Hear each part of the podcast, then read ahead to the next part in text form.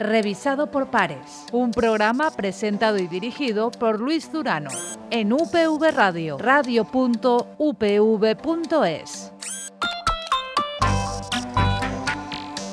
Hola y bienvenidos a una nueva edición de Revisado por Pares, este espacio de divulgación científica de UPV Radio y de Cuonda Radio y que hoy tiene como protagonista a un evento que por primera vez sale de Estados Unidos, llega a Europa y llega en concreto a nuestra ciudad, a la ciudad de, Valencia y dentro de la ciudad de Valencia al campus de la Universidad Politécnica de Valencia. Estamos hablando de la European Hyperloop eh, Week. A lo largo de toda esta semana, Valencia se convierte en la capital mundial del que está considerado como quinto medio de transporte, un medio de transporte que está llamado a revolucionar este sector y sobre el que vamos a hablar a lo largo de los eh, próximos minutos, tanto del Hyperloop como de la European Hyperloop eh, Week, con tres de los miembros del comité organizador de este encuentro internacional y componentes también del equipo Hyperloop Universidad Politécnica de Valencia. Estamos hablando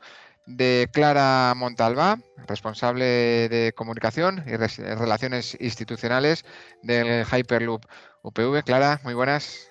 Hola, buenos días. Nos acompaña también María Cuesta, Project Manager de Partners del equipo de la UPV del Hyperloop Universidad Politécnica de Valencia. María, muy buenas. Hola, buenos días. Y saludamos en tercer lugar a Ferran de Andrés, director del Hyperloop UPV. Ferran, muy buenas también. Buenas, Luis, muchas gracias. Y a los tres, a los tres muchas gracias por eh, compartir con nosotros estos eh, minutos para desgranar un evento que como comentaba en la introducción, por primera vez sale de Estados Unidos y es un evento único que va a permitir descubrir prototipos, los prototipos más novedosos de este quinto medio de, transporte aquí en la ciudad de Valencia, en concreto en la, en la UPV. Pero expliquemos, ¿qué es la EHW, la European Hyperloop eh, Week? Bueno, pues la European Hyperloop Week es una semana dedicada a hablar sobre qué es Hyperloop y el futuro de, esta tecnología. Y nada, lo que hemos hecho junto la Universidad Politécnica de Valencia, junto con tres universidades europeas, ha sido eh, reunirnos para llevar a cabo esta, esta semana que se realizará en tres sitios distintos. Por una parte en la Universidad Politécnica de Valencia, Luego la competición será en el circuito de Ricardo Tormo y finalmente la, gala final y la entrega de premios en la Marina de Valencia. Una jornada de puertas abiertas es la que podremos disfrutar todo el mundo el domingo en el tinglado número 2 del puerto de nuestra ciudad. Pero antes de, entrar en, detalle, estamos hablando del Hyperloop, del quinto medio de transporte, de una revolución en este sector. Pero ¿por qué? ¿Por qué esa revolución? ¿Cuáles son los hitos o los ítems principales del Hyperloop, Ferran?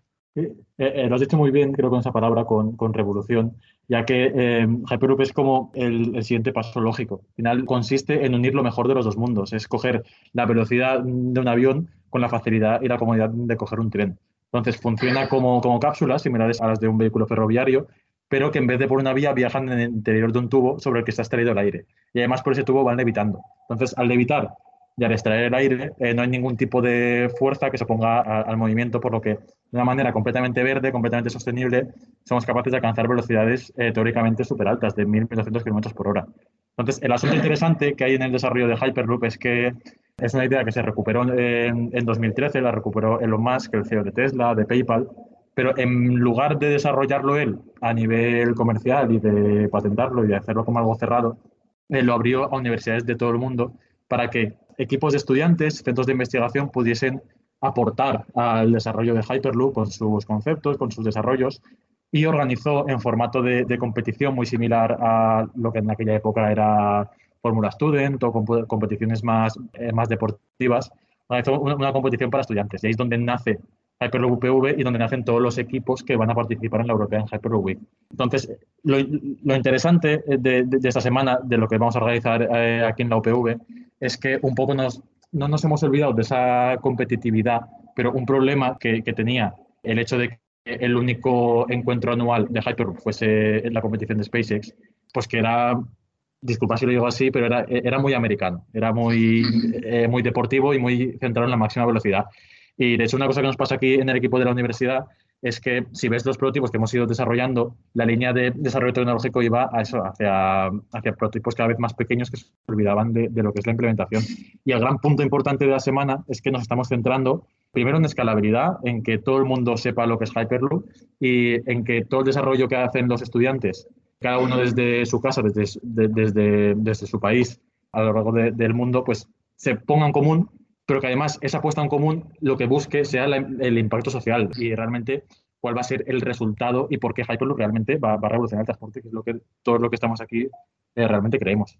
Pues a lo largo de toda esta semana eh, vamos a poder descubrir, ya lo estamos haciendo este mismo martes, el porqué de esa revolución, pero ¿por qué Valencia? Clara, ¿cómo habéis conseguido que este evento llegue a, nuestra ciudad, cómo por primera vez sale de Estados Unidos y, aterriza en, nuestro campus. Hay una infraestructura que creo que es clave, así nos lo explicabais hace unas semanas, que es el Hypertube, pero ¿hay algún otro motivo que ha favorecido que Valencia sea la, elegida? Sí, Luis, mira, en primer lugar, el tubo. Es una infraestructura que, que no muchos equipos disponen de ella, entonces por supuesto, es un atractivo para que se organice aquí eh, el evento. Pero además, también tenemos un rail de casi 200 metros en el circuito de, Ricardo Tormo y ha sido también un aliciente para que se organice aquí.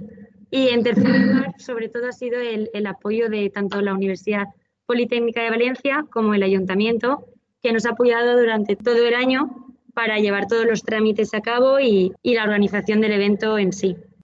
Durante toda esta semana, decíamos, son alrededor de, 400 eh, estudiantes, 11 equipos los que van a, competir. Y esa competición está dividida, si no me equivoco, Ferran, Clara, María, en diferentes campos. ¿no? Habrá competición de electricidad y mecanismo. ¿Qué otras disciplinas o qué otras variables se analizan y, se compite en, en ellas, podríamos explicar, vamos, si lo podemos explicar. Bueno, como bien ha dicho mi compañero Ferran, en esta competición no nos hemos querido centrar solo en velocidad, solo en que los equipos traigan un prototipo rápido. Es por eso que se tienen en cuenta diferentes categorías, desde la parte más mecánica, más eléctrica del prototipo, hasta la parte de propulsión, de cómo el prototipo almacena esa energía y lo utiliza en su favor para, para moverse, hasta la escalabilidad. Cuando hablamos de escalabilidad no solo hablamos de escalabilidad del prototipo, estamos abiertos también a escalabilidad de, esta sería la ruta que yo llevaría para, para ir desde mi ciudad a otras ciudades es decir, un plan de ruta. Estamos abiertos a escalabilidad en un mundo más abierto. No es solo el medio de transporte, sino cómo se desarrolla toda esa infraestructura alrededor de él y, por supuesto, el premio al, diseño completo, al, prototipo completo que tiene en cuenta eso. Incluimos velocidad, pero incluimos todo lo que se ha mencionado anteriormente de propulsión, mecánica, eléctrica, diseño como de, bueno, de rápido y de, y de eficiente has tenido en cuenta para desarrollar tu prototipo. Entonces, eso, al final buscamos un contexto global en el cual realmente se valore el trabajo visto desde diferentes puntos de vista y no solo desde uno. ¿Y quién evalúa, Ferran? ¿Cuál es el comité encargado de poner nota a cada uno de los equipos y cada uno de los prototipos eh, que se presentan? Eh, hemos conseguido, porque, bueno, los cuatro equipos organizadores eh, no solo organizamos, sino que vamos a estar peleando y compitiendo. O sea, hemos tenido que ser también participantes, por lo que el jurado técnico que evalúa eso es completamente externo y está formado por ingenieros, en gran parte de empresas colaboradoras con la organización, que además de estar evaluando eso, van a dar charlas sobre sus campos de investigación y desarrollo, por lo que tiene esa, doble tendencia que da mucho interés. Y tenemos también antiguos miembros de los equipos organizadores que ya han pasado, gracias al estar en el equipo, al plano laboral. Y ya por último, académicos y miembros de las universidades, eh, o sea, profesores, investigadores de las universidades que están apoyando el, el evento.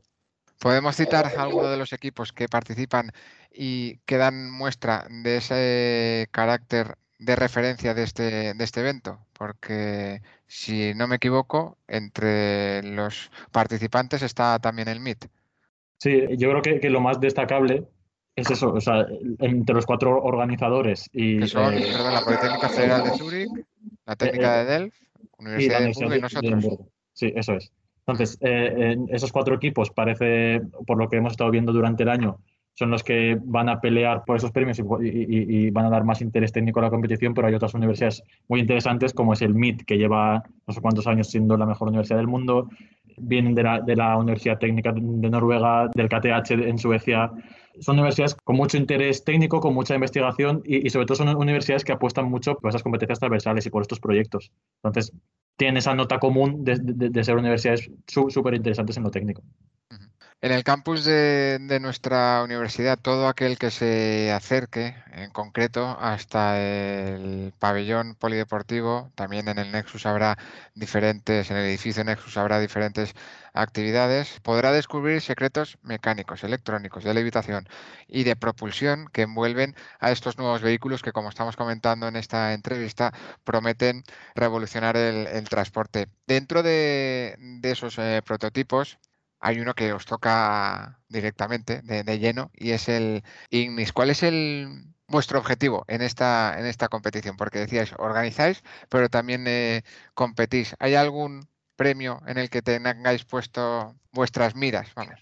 A ver, eh, con Ignis estamos súper orgullosos y, vamos muy confiados porque eh, estamos en un punto del año en el que la organización del evento nos ha consumido muchos, muchos recursos humanos, pero aún así hemos conseguido ya probar de antemano el prototipo. Eh, en Ricardo Tormo, ya que, bueno, como la pista de pruebas durante todo el año, vamos ya con confianza. Entonces, eh, nosotros nos presentamos a dos de los premios de subsistema, que son el de mejor sistema mecánico, mecánico y, eléctrico. y, mejor subsistema eléctrico, que están muy relacionados con el interés de Ignis, que es el motor de inducción electromagnética lineal, ya que el sistema mecánico que presentamos es un sistema de anclaje de esos motores, que además permite variar su posición durante eh, la demostración, porque, bueno, la posición del motor tiene mucha influencia en su desempeño y su eficacia. Y en el, sistema eléctrico presentamos el inversor y el controlador de ese motor, ya que somos uno de los pocos equipos que hemos diseñado, construido y soldado componente a componente ese, controlador. Eso en cuanto a sus sistemas. Después, e, e, evidentemente, presentamos a Ignis como prototipo, A, ganar esa, esa competición como mejor prototipo.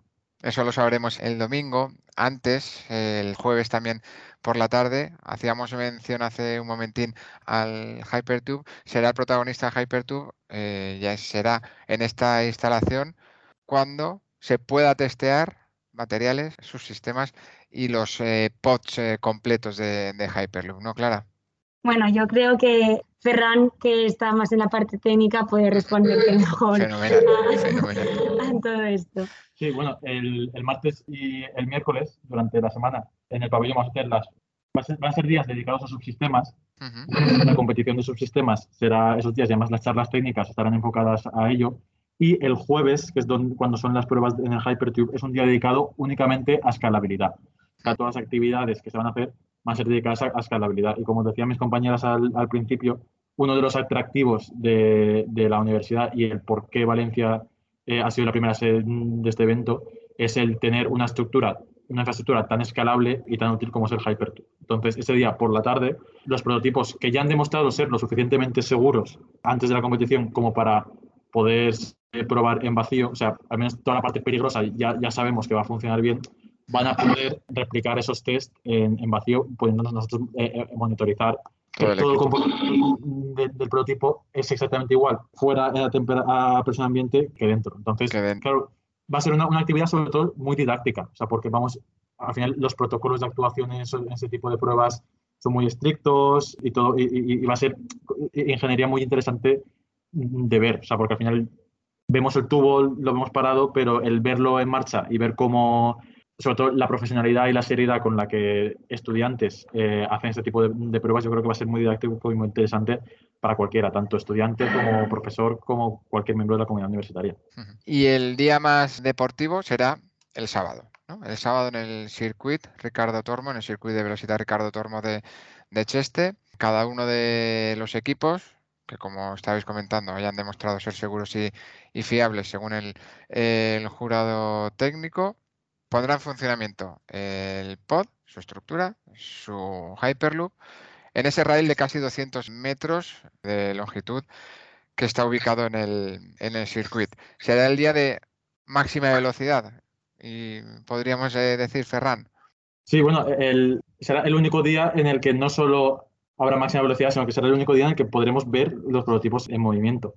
Entonces, durante la semana, ya más o menos se, sabe, porque es lo que has dicho, todos los prototipos tienen que haber sido testeados previamente. Entonces, ya se sabe qué candidatos, pero que es algo que no podemos decir, qué candidatos van a haber eh, ese día, pero durante la semana tienen que seguir demostrando delante del, jugador, primero, seguir siendo seguros, sobre todo profesionalidad y que todos los protocolos de seguridad los van a, cumplir tanto para el prototipo como para ellos como, personas. Un interés añadido que, va a tener esa, competición es que eh, uno de los, de, los prototipos que va a correr no, no va a utilizar el rail de 200 metros que hay en Cheste, sino que recientemente y para la competición se ha instalado una prolongación de ese rail, que esto lo estamos diciendo en exclusiva, de 30 metros, que es un rail de levitación. O sea, es, un tipo de rail que lleva mucha tecnología en el propio rail, no es un rail pasivo, eh, ya que el prototipo que va a correr por ese rail de, 30 metros tiene unas características ingenieriles muy interesantes, eh, levita y lleva la tecnología en el rail. Entonces vamos a tener esas, esas dos pruebas,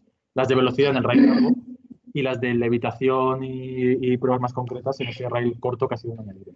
Y ya el domingo, decíamos, jornada de, puertas eh, abiertas en un marco único de, nuestra ciudad, la Marina, y en concreto el tinglado número 2 del puerto de, Valencia. ¿Qué es lo que podrá ver todo aquel que se acerque hasta el puerto el, el domingo a partir de la una, si no me equivoco?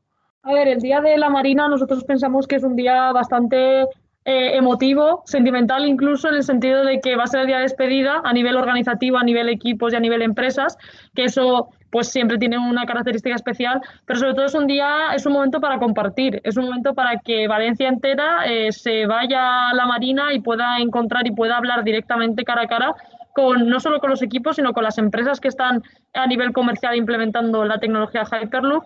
Y, es una oportunidad, una oportunidad de preguntar, de ver los prototipos en los stands, de poder realmente entender esa tecnología en un día de puertas abiertas. Y realmente durante toda la semana el contenido técnico va a ser brutal, pero ese día el contenido también va a ser de experiencias, de que cuenten cómo han trabajado, de que cuenten cómo han desarrollado ese, esa tecnología, de que las empresas también cuenten cómo ven el futuro de Hyperloop y el poder hablar con una empresa como, como empresas como las que están colaborando con nosotros, con todos los equipos directamente eh, en persona, creemos que hace de este día un día muy, muy interesante.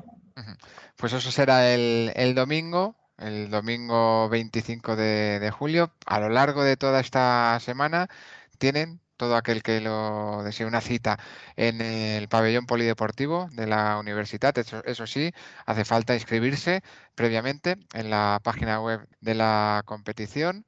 En cualquier eh, caso, a lo largo de toda esta semana vamos a poder disfrutar de las últimas novedades del transporte del futuro. Y para cerrar, una eh, pregunta. ¿No es ciencia ficción el Hyperloop? No es ciencia ficción y invitamos a que todo aquel que lo piense, que, se acerque, que, pregunte y sobre todo que lo toque. O sea, eh, el que el poder tocar un, prototipo siempre con los protocolos de seguridad pertinentes, por supuesto. En Valencia yo creo que es algo que es algo único. O sea, que si hay alguien que, no se lo cree, sobre todo que no se cree que esto lo están haciendo estudiantes, que venga y que lo vea.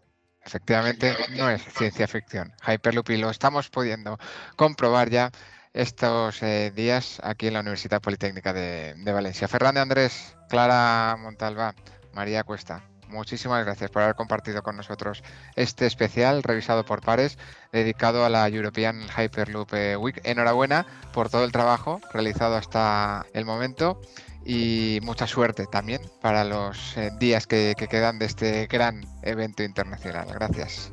Muchas gracias. Muchas gracias. Pues hasta aquí este revisado por pares, como decíamos, especial dedicado a este, a este evento internacional, Valencia, capital mundial del Hyperloop, un espacio, el programa, que ha contado con la colaboración, como siempre, de la Fundación Española para la Ciencia y la Tecnología del Ministerio de Ciencia e Innovación. Hasta una próxima entrega. Sed felices.